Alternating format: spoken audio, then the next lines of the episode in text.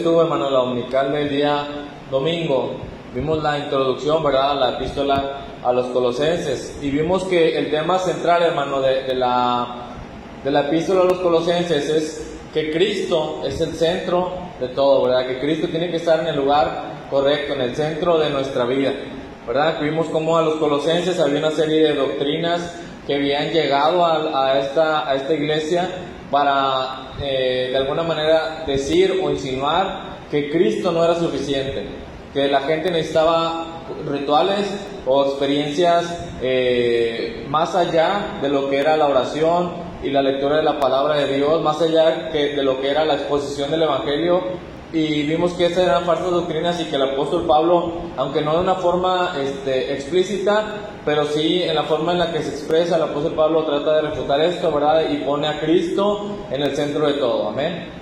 Si usted eh, eh, recuerda, eso fue lo, lo, que vimos. Y todos los mensajes, hermano, voy a tratar de que apunten hacia, hacia ese punto. Cristo como el centro de todo, amén. Este, este mensaje que, que yo he titulado, hermano, es el Evangelio, la palabra verdadera. ¿Sí? Es la, la, palabra verdadera. No es una palabra verdadera el Evangelio, hermano. No es una palabra verdadera. Es la palabra verdadera. Es la palabra que posee toda la verdad. Hoy en día, así como eh, en aquellos entonces en Colosenses que decían, si tú crees que lo que tú haces está bien, eh, este... Eh, este movimiento de pensamiento, si tú crees que lo que haces está bien, te lleva a alcanzar un nivel espiritual mayor, un nivel moral, de moralidad mayor, de acuerdo, mientras no afectes a nadie. Ese mismo pensamiento se presenta en los días de hoy, ¿verdad? Se presenta en los días de hoy y dicen, no pasa nada, la moral o la verdad es este, relativa, nadie tiene la verdad absoluta, si tú crees que lo que estás haciendo está bien y no afectas a nadie más, no pasa nada, ¿verdad? Eso es lo que se está presentando el día de hoy, ese pensamiento está germinando aún más y más, pero nosotros, hermano, tenemos la palabra, ¿verdad? Tenemos la palabra de Dios, esta es la verdad absoluta. Aquí está la verdad absoluta. ¿Qué está bien y qué está mal? Aquí no lo dice. La palabra de Dios no lo dice. Entonces el título, les digo, es el Evangelio, la palabra verdadera. Vamos a estar eh, leyendo eh, los versículos 1, eh, capítulo 1, versículos 1 al 8, de forma alternada. Le pido que, ahí me acompañe, ¿verdad? Eh, en los versículos que corresponde. Dice la palabra de Dios, Pablo, apóstol de Jesucristo, por la voluntad de Dios y el hermano Timoteo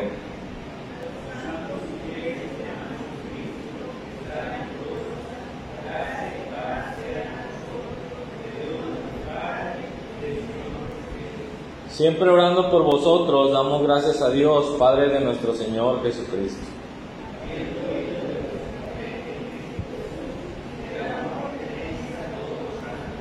A causa de la esperanza que os está guardada en los cielos, de la cual ya habéis oído por la palabra verdadera del Evangelio.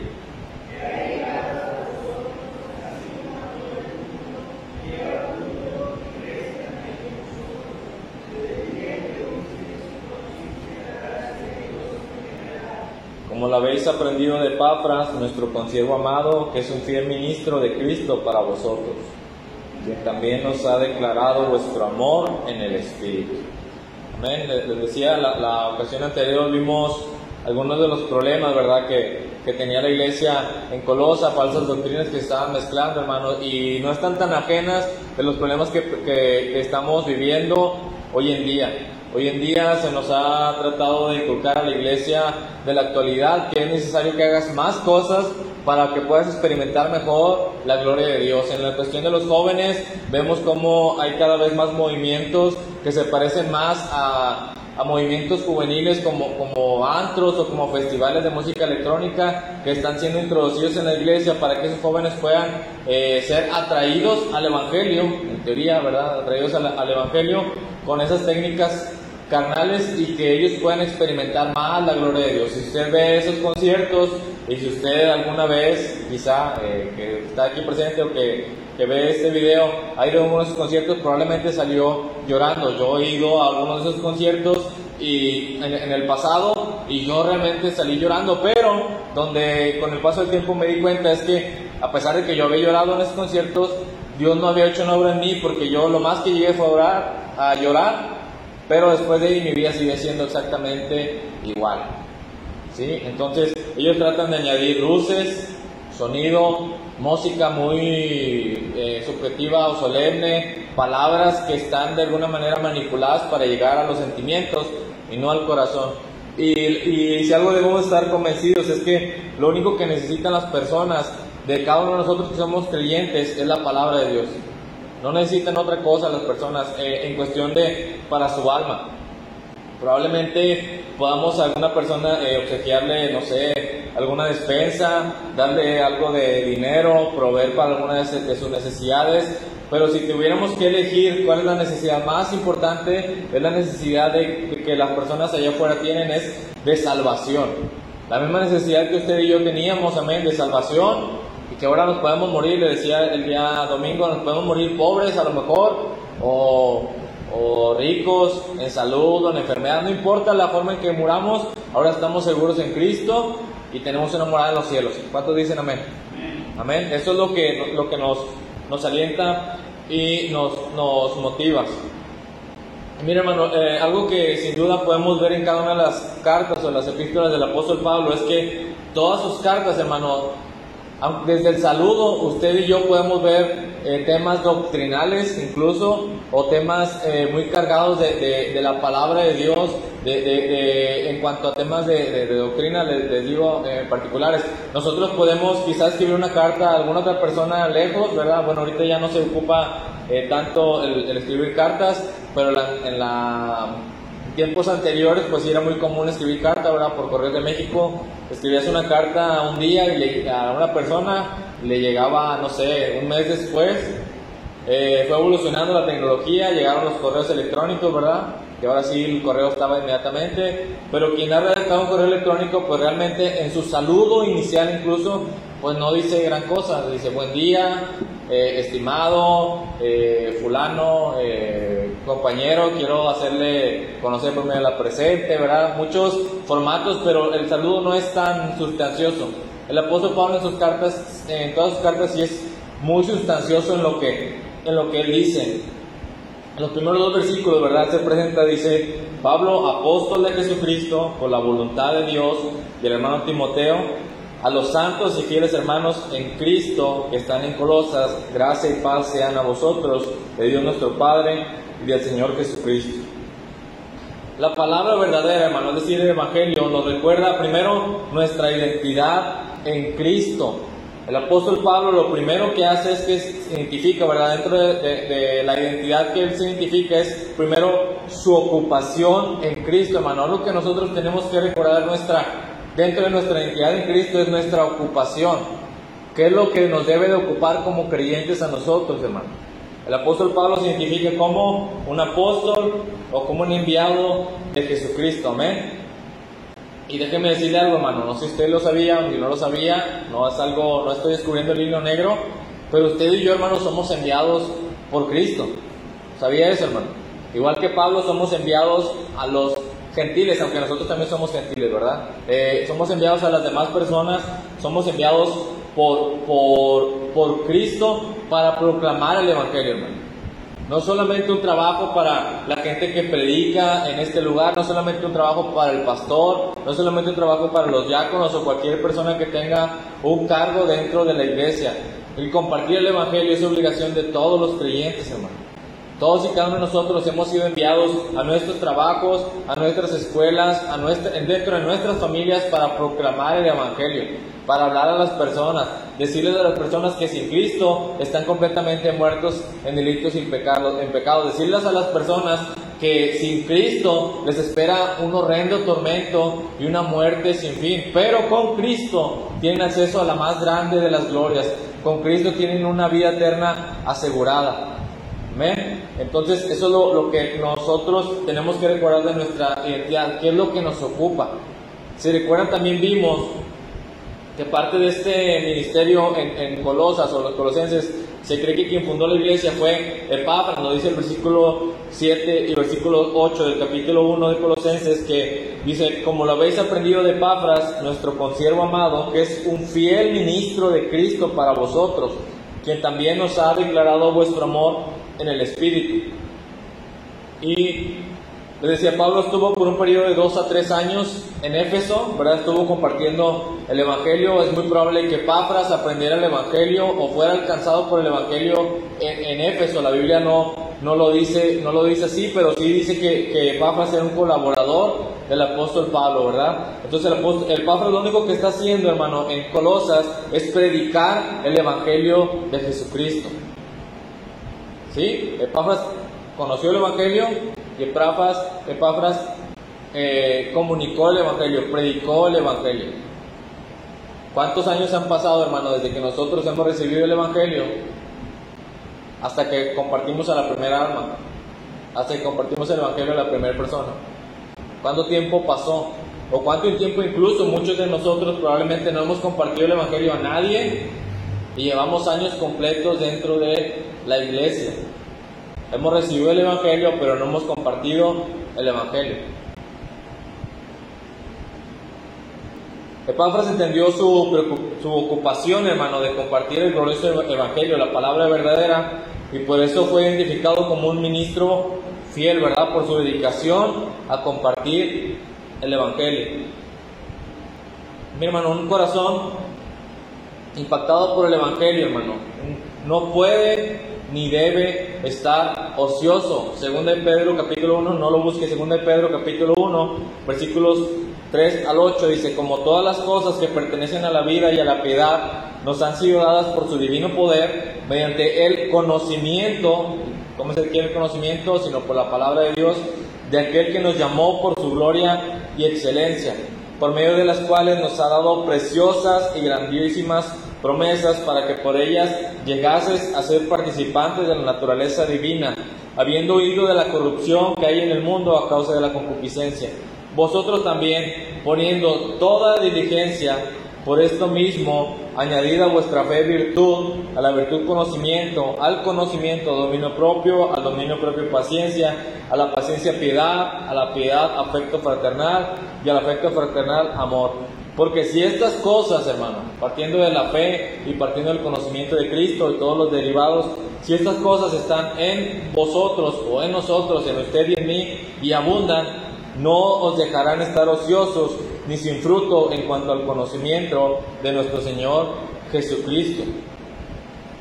Fíjese, aún más lejos de estar ocioso, hermanos, cuando el Evangelio realmente impacta nuestras vidas, vamos a estar preocupados, hermanos, por por, compartir ese evangelio. No nos va a dejar estar tranquilos ese evangelio que nos ha impactado. ¿Por qué? Porque cuando, cuando entendemos el evangelio, hermano, entendemos cuál era nuestro destino sin Cristo. Y comenzamos a ponernos en, el lugar de las otras personas que están vagando sin Cristo. Y la única forma en que esas personas pueden ser salvas es sí y solo si reciben el Evangelio de Cristo. Pero dice la Biblia, ¿quién irá si no hubiese quien nos enviara? ¿Verdad? De tal forma que ahora la segunda ocupación que nos da, aparte de, compartir el Evangelio, es, eh, entender la palabra. Y hay una palabra muy particular, según Timoteo 15, le dice eh, Pablo a Timoteo, procura con diligencia, es decir, mucho interés, esmero, rapidez y eficacia, presentarte a Dios aprobado, como veo que no tiene que avergonzarse, que usa bien la palabra de verdad. Hermano, este es un consejo para para, para Timoteo, hermano, pero no es exclusivo para, para un pastor, ¿verdad? Porque ah, eh, Pablo le está escribiendo consejos pastorales a Timoteo que está pastoreando una iglesia en particular, pero no es exclusivo para pastores y no es exclusivo para líderes, hermano. Todos y cada uno de nosotros, hermano, debemos estar siempre preparados, como dice 1 Pedro 3.15, debemos estar siempre preparados para presentar defensa con mansedumbre y reverencia ante todo el que os demande razón de la esperanza que hay en vosotros. Hermano, cuando usted le preguntan por qué es cristiano, ¿qué responde?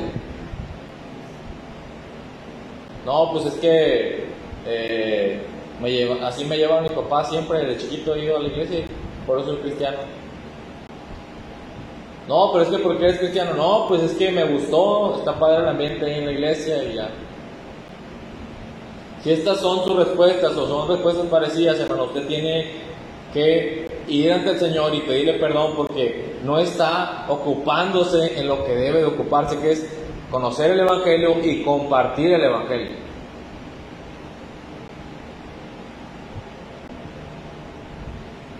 Dentro de la identidad, hermano, que nos recuerda la palabra de verdad, les decía, nos recuerda primero nuestra ocupación en Cristo y segundo nos recuerda nuestra posición en Cristo. Cuando el apóstol Pablo saluda a los colosenses, lo primero que le dice en el capítulo 2, dos atributos que le dice es que son santos y fieles. El Evangelio, hermano, la palabra verdadera, trae a nosotros un recordatorio constante y dependiendo de qué tanto lo leamos, de quiénes somos ahora en Cristo. En Cristo somos santos y somos fieles por la obra de Cristo, no por nuestras obras.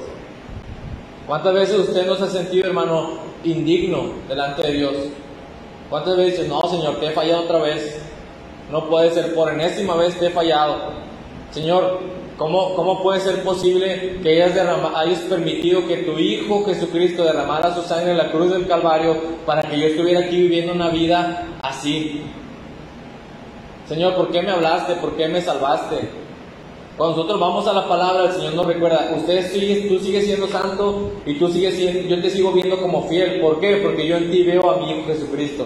Y como cuando mi Hijo Jesucristo fue santo y fue fiel, ahora esa misma santidad y, fidelidad están imputadas a ti o a nosotros como hijos. La palabra, hermano, del Evangelio nos recuerda esto todo el tiempo, de tal forma que cuando nosotros fallamos, pedimos perdón al Señor, pero buscamos seguir esforzándonos porque recordamos que Cristo ya pagó por todos nuestros pecados, pasados, presentes y futuros. Y nuevamente aclaro en este punto, no significa que por eso vamos a vivir pecando, ¿verdad? Que al cabo la deuda ya está pagada, ¿verdad? No, pues como al que le dicen al final, este, ¿ya terminaste de comer? Sí. Ah, bueno, yo voy a pagar. Ah, no, no, espérate, deja, deja entonces sigo comiendo. Deja sigo pidiendo. O pedí algo chiquito porque pensé que iba a pagar yo. No, me déjame, me caigo. Ahorita pido unos cortes de carne bien caros. Que al cabo yo no voy a pagar. Pues, y vas a pagar tú. No, ¿verdad? Entonces, Dios, Dios por medio de Cristo ya pagó todos nuestros pecados. Y eso nos tiene que recordar nuestra posición. Somos santos y somos fieles en Cristo. La clave, hermano, de, esta declaración es que es, la palabra dice, en Cristo. Usted y yo somos declarados santos eh, y fieles a Dios si estamos y solamente, sí y solo sí estamos en Cristo. Pablo ubica a la iglesia, ¿verdad? Le dice, ustedes están en Colosas. Si Pablo nos escribiera a nosotros, nos diría a la iglesia Catedral de Alabanza 3, que está en Monterrey, en la colonia Fidel Velázquez. A los santos y fieles en Cristo. Hay dos posiciones, una posición física, Monterrey, Nuevo León, México, a ellos en Colosas, y hay una posición espiritual. Somos santos y somos fieles por Cristo. Pero eso no va, no va a salir, hermano, de nuestra humanidad. porque Si algo es experto el, el, diablo y el enemigo, si algo es experto es en acusarnos. Cada vez que usted falla, inmediatamente está el acusador ahí. Al, segundo de lo que usted ha fallado, inmediatamente está la acusación ahí, la acusación constante. Pero nosotros debemos de recordar las promesas que tenemos en Cristo, nosotros debemos de recordar nuestra posición en Cristo. Cuando la tengamos completamente en mente, cuando el Evangelio esté completamente en nuestra mente, cuando día con día vayamos a la palabra de Dios y lo recordemos, las acusaciones del enemigo ya no van a ser gran, gran cosa para nosotros. No van a hacer tanto efecto como si nos agarrara eh, completamente eh, desprevenidos o, o, completamente fuera de base porque no hemos meditado lo suficiente en la palabra de Dios. Entonces la palabra verdadera nos da identidad. Amén. Lo segundo, hermano, la palabra verdadera o el evangelio produce frutos, hermano. ¿Por qué produce frutos? Primero porque es visible. El versículo 3 del capítulo 1 de Colosenses dice, siempre orando por vosotros, damos gracias, bueno, 3, 3 al 6, perdón. Siempre orando por vosotros, damos gracias a Dios, Padre de nuestro Señor Jesucristo, habiendo oído de vuestra fe en Cristo Jesús y del amor que tenéis a todos los santos, a causa de la esperanza que os está guardada en los cielos, de la cual ya habéis oído por la palabra verdadera del Evangelio, que ha llegado hasta vosotros, así como a todo el mundo, y lleva fruto y crece también en vosotros desde el día que oísteis y conocisteis la gracia de Dios en verdad. Hermano, yo en, en, mi trabajo, mi trabajo actual, yo, yo debo observar, debo aprender diferentes cuestiones de tecnología eh, a nivel sistemas. Y cada uno de ustedes en su trabajo tiene que aprender ciertas cosas y tiene que, que adquirir ciertos conocimientos para llevar a cabo su trabajo. Pero por mejor que usted sea en su ramo, o por más que adquiramos conocimientos de nuestro ramo, si no llevamos a la práctica ese conocimiento, a nuestros empleadores no les sirve de nada. ¿Sí, sí, sí, sí me, sí me expliqué? No importa qué, tantos, qué tan buenos seamos en nuestro trabajo, mientras el conocimiento que tengamos no lo llevemos a la práctica, no sirve de nada. La iglesia en Colosas, hermano, había aprendido de Epafras, ¿verdad? Nos dice el versículo 7. El evangelio, había aprendido el Evangelio de Cristo, pero los frutos de esta, de esta iglesia, hermano, eran visibles, eran notorios. El apóstol Pablo dice, el versículo 4. Después dice que Él da gracias porque ha oído de, la fe en Cristo Jesús y del amor que tiene para los demás santos la iglesia en Colosas. La, fe de la iglesia en Colosas, la fe de los colosenses era una fe visible. No era una fe que solamente habían adquirido, que le habían hecho unas preguntas, ellos habían contestado todo bien y entonces ellos decían, ah, bueno, tu fe está perfecta. No, era una fe visible. Era, era algo algo notorio y por eso el apóstol Pablo daba, daba gracias. Hermano, si, el apóstol Pablo nos, nos, conociera, hermano, a nosotros de forma personal, Pablo al escribir nos, nos diría, yo doy gracias a Dios por tu vida, Dios, porque tu fe es evidente. En lugar de Dios ponga su, su, nombre, porque lo va a decir, ah, no, se me hace que Dios no, ni de chiste, pero no ponga su nombre. Cada, cada uno de nosotros de forma personal. Si el, el apóstol Pablo nos escribiera una carta, ¿Daría gracias a Dios por eso? ¿O pasaría directamente al regaño, hermano, como, como lo hizo con los Gálatas? Fíjese, le voy a leer cómo empieza la, la epístola a los Gálatas. Gálatas capítulo 1, versículos 1 al 6 dice, Pablo apóstol de Jesucristo, ah, bueno, Pablo apóstol, no de hombres ni por hombres, sino por Jesucristo y por Dios el Padre que lo resucitó de los muertos y todos los hermanos que están conmigo a las iglesias de Galacia, gracia y paz sean a vosotros, de Dios el Padre y de nuestro Señor Jesucristo, el cual dio a sí mismo por nuestros pecados para librarnos del presente siglo malo, conforme a la voluntad de nuestro Dios y Padre, a quien sea la gloria por los siglos de los siglos. Amén. Hasta ahí un, un saludo de alguna manera estándar dentro de lo que maneja Pablo, ¿verdad? Después de decir eso, versículo 6. Estoy maravillado que tan pronto os hayáis alejado del que os llamó por la gracia de Cristo para seguir un evangelio diferente. Y ahí empieza Pablo, hermano, se agarra ahí a, regañarlos. ¿Se fija el contraste de, una iglesia con otra? Si, si, el apóstol Pablo, hermano, nos escribió una carta, ¿como quién empezaría? ¿Como a los colosenses? ¿O como a los gálatas? Y eso no lo podemos responder, hermano, de otra forma si no analizamos cómo está haciendo nuestra fe visible a los demás. ¿De qué forma estamos manifestando nuestra fe a las demás personas? En base a eso, usted sabe si le, va a escribir, le hubiera escrito, escrito con regaños o le hubiera escrito como un acto de gratitud, solamente como medidas precautorias, así como, como lo hizo con, con los colosenses, ¿verdad? Que ellos no habían caído en el engaño, pero había ese riesgo y por eso el apóstol Pablo les escribe. Santiago 2.17, hermano, nos dice que la fe sin obras, si no tiene obras, es muerta en sí misma. La fe, hermano, solo trasciende si produce acción.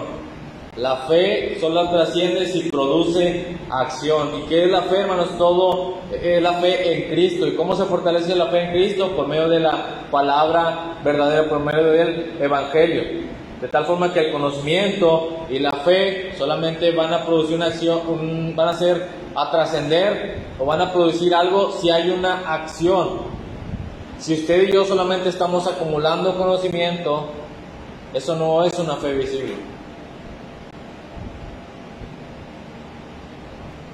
Nuestro conocimiento, hermano, tiene que llevar a una acción. Nuestro Señor Jesucristo conocía la palabra al derecho y al revés, amén. Estaba bien preparado la palabra, pero Él no se limitó a eso. Él comenzó su ministerio, ¿verdad? A la edad de 30 años y Él estuvo predicando día tras día. Puso todo el conocimiento que Él tenía, lo puso en acción. Y así ve a cada siervo de Dios. Tenía conocimiento de la palabra de Dios y los puso en acción. En el Antiguo Testamento, Edras, eh, Nemías. En el Nuevo Testamento, el apóstol Pablo, cada uno de los apóstoles nuestro Señor Jesucristo. El conocimiento para que dé fruto tiene que llevar una acción, hermano. Su fe es visible, hermano. Su fe está, está siendo visible, su fe está manifestándose en las, en las personas de nuestro alrededor. O solamente es una fe que está guardada en nuestro corazón y en nuestra mente.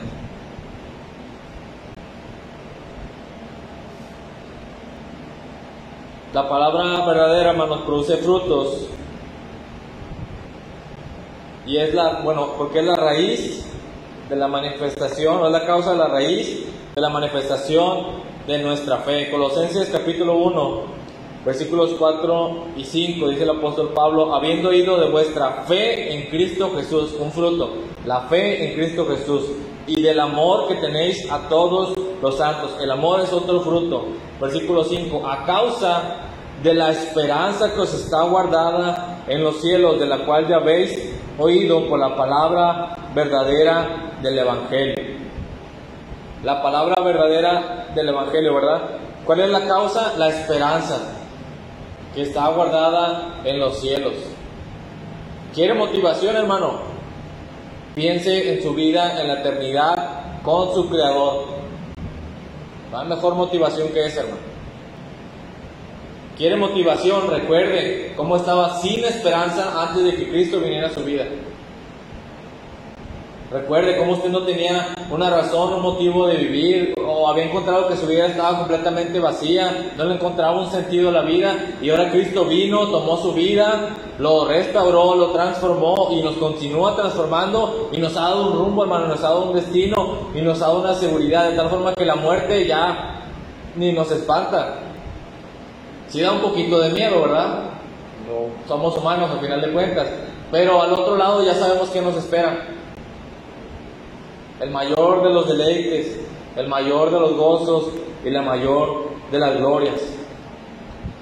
La palabra verdadera, hermano, el Evangelio es eficaz. ¿Qué quiere decir eficaz? Que produce el efecto esperado, que va bien eh, para determinada cosa. Versículo 6 acerca de la esperanza, ¿verdad? Que, está hablando el apóstol Pablo en el versículo 5, dice que ha llegado hasta vosotros, así como a todo el mundo, y lleva fruto y crece también en vosotros desde el día que oísteis y conocisteis la gracia de Dios en verdad.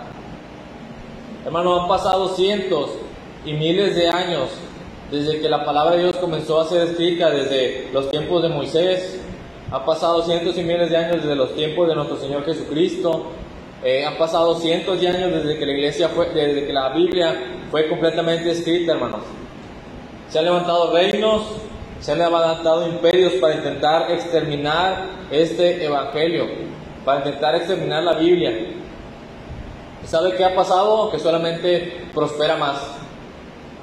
Solamente sigue proliferando. nuestro hermano Alejandro nos empezó compartiendo la iglesia primitiva, ¿verdad? Cómo los perseguían a los, a los antiguos creyentes y esa fue la forma en que el Evangelio comenzó a esparcirse. ¿Qué hubiera pasado si no hubiera esta persecución? Yo le aseguro que muy probablemente el Evangelio seguiría en Jerusalén. Y allá seguirían solamente con, esa, con, este, esta preciosa palabra. Probablemente, yo lo he dicho en varias ocasiones, probablemente sea necesaria una persecución aquí en, en, esta nación para que nosotros los creyentes ahora sí comencemos a salir a evangelizar. La palabra siempre ha sido eficaz, hermano, porque ha seguido salvando a través de generaciones, salvando a cientos y a miles de almas. La sola palabra. Dios por medio de su palabra, hermano. Esta, esta palabra es completamente eh, eh, eficaz. En, los últimos versículos de, de, Colosenses, ¿verdad? Nos dice que la, que la palabra de Dios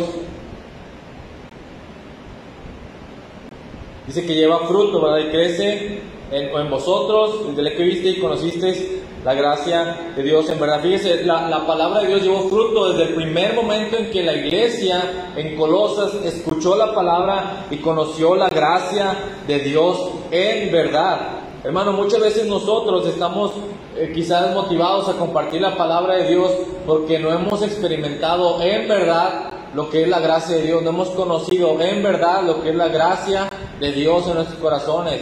Si ese es nuestro caso, hermano, nosotros necesitamos ir al Señor y pedirles que nos revele de su palabra y que esa palabra sea realmente eficaz en nuestros corazones.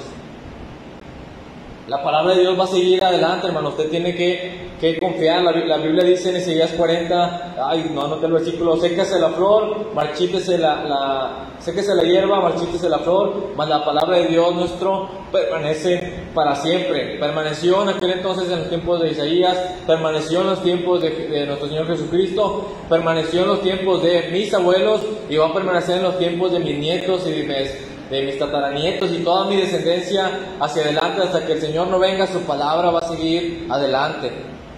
Esa es la palabra eficaz, esa es la palabra poderosa que el apóstol Pablo, es a la cual el apóstol Pablo les apunta a los, a los colosenses y les recuerda dónde es que provino su fe, de la palabra eficaz, de la palabra verdadera del Evangelio. Ya para, para concluir, hermano, quizá usted se ubique, hermano, y diga, es que yo no soy digno de compartir la palabra de Dios. Quizá diga, yo no puedo ser capaz de compartir la palabra, yo no puedo ser capaz de predicar. Es que yo antes era tan pecador, ¿cómo voy a compartir el evangelio de, de salvación? Si antes era tan perverso, si antes era tan pecaminoso, si antes hacía esto y hacía lo otro. Hermano, la palabra verdadera ya lo hemos visto. Primero nos recuerda que en Cristo usted y yo somos dignos de compartir su evangelio porque estamos en Cristo. Si fuera por nuestros propios méritos, hermano, ninguno de los que estamos aquí seríamos dignos de compartir la, sagrada palabra de nuestro Señor Jesucristo. Ninguno. Pero puesto que estamos en Cristo, somos dignos de compartirlo. Y eso nos debería llenar de gratitud, hermano, porque Cristo vino a ponernos en un lugar, hermano, que usted y yo con nuestras obras jamás hubiéramos podido alcanzar. Jamás. En Cristo usted y yo, hermano, Además tenemos el deber, no solamente el privilegio y la oportunidad, tenemos el deber de compartirlo. Marcos capítulo 16, versículos 15 y 16, dice, dice el Señor Jesucristo y les dijo, id por todo el mundo y predicad el Evangelio a toda criatura. El que creyere y fuere bautizado será salvo, mas el que no creyere será, será condenado. Entonces nosotros tenemos el privilegio de compartir el Evangelio, tenemos la responsabilidad de compartir el Evangelio. Si usted no se siente digno de compartirlo, le recuerdo, usted está en Cristo. Usted pasó del reino de las tinieblas al reino del Rey de Reyes Señores Señores. Ya es digno. Todos y cada uno de los que estamos en Cristo somos dignos de compartir este Evangelio. En cuanto a temas de habilidad, el Señor da la sabiduría. La palabra nos dice, le quiera sabiduría, pídala a Dios, el cual los dará y las dará en abundancia. No le va a dar poquito, hermano, le va a dar en abundancia. Dios le va a traer la palabra. A usted probablemente le, ha pasado que está comenzando a hablarle a alguien y de la nada la palabra de Dios comienza a salir y comienza a pedir versículos que usted a lo mejor ni se acordaba, comienzan a venir a su mente. Ese es el poder del Espíritu Santo a través de su vida. Lo único que necesitamos nosotros es animarnos, aprender la palabra y animarnos a compartir el Evangelio. Porque somos dignos y es nuestro deber. Otro caso podría ser, hermano, es que nosotros tenemos que eh, hacer un análisis eh, interior y a detalle de, sobre qué tan evidente es nuestra fe, qué tan enterados están nuestros familiares y nuestros amigos eh, de, su destino sin Cristo. Y a la luz de ese análisis, hermano, podemos ver qué acciones tomar, hermanos, en cuanto a ser más intencionales en nuestra vida en Cristo y manifestar una fe que produzca gozo en nosotros y los hermanos que nos rodean. E, e, ¿Esto qué quiere decir, hermano? Que cuando la palabra de Dios comienza a fluir en nosotros, comencemos a tratar de compartir el Evangelio, comencemos a hacer nuestra fe evidente, nosotros vamos a, a, ser causa de gozo a otros hermanos, Causa de gozo también a nosotros mismos. ¿Por qué? Porque no, no hay mejor sensación, hermano, que la de sentirnos útiles en las manos del Señor. No hay una sensación que se compare de saber que Dios puede, hermano, bajar a sus ángeles a predicar el Evangelio. Dios puede hacer que sus ángeles proclamen el Evangelio por todo el mundo. Él lo puede hacer. Y sabe que se apoya en seres débiles, seres imperfectos como usted y como yo. De lo vil y de lo preciado del mundo escogió Dios. Y ahí la gloria de Dios se manifiesta plenamente. ¿Qué mayor gozo que es, hermano? Pero basta con, echar un vistazo a nuestra vida y ver si, lo estamos evidenciando, que, el Evangelio llegado a nuestra vida. Quizás estemos en un tercer caso, ¿verdad? Quizás usted piensa que el Evangelio eh, no es suficiente, que necesita añadir cosas técnicas, tácticas, eh, para, para que el Evangelio eh, dé fruto, para que el Evangelio eh, llegue a su destino. Pero debemos recordar que, la palabra de Dios nos dice Hebreos 4:12 que eh, la palabra de Dios es viva y eficaz y más cortante que toda espada de dos filos y penetra hasta partir el alma y el espíritu, las coyunturas y los tuétanos y discierne los pensamientos y las intenciones del corazón. De tal forma, hermano, que usted y yo no necesitamos añadir nada a la palabra de Dios. Como les decía, hay iglesias que han implementado casi discotecas o antros dentro de, sus congregaciones para atraer a los jóvenes. Dijo un predicador, si no me equivoco fue el pastor Paul Washer, que cuando tú usas métodos carnales vas a atraer a gente carnal. Y para mantener esa iglesia a esa gente que vino a tu iglesia, a esa, gente carnal, vas a tener que seguir usando métodos carnales. Solamente necesitamos la palabra de Dios. Ella por sí sola es, es suficiente. Nuestro trabajo, hermano, es predicar. Y nuestro Señor es quien salva. Nuestro Dios es quien salva. Nuestra obligación es solamente predicar el Evangelio. No necesitamos nada, hermano, sino a Cristo. No necesitamos nada sino su palabra, el Evangelio, la única palabra verdadera. Esa palabra, hermano, debe ser aprendida por nosotros, aplicada a nosotros y compartida a los demás.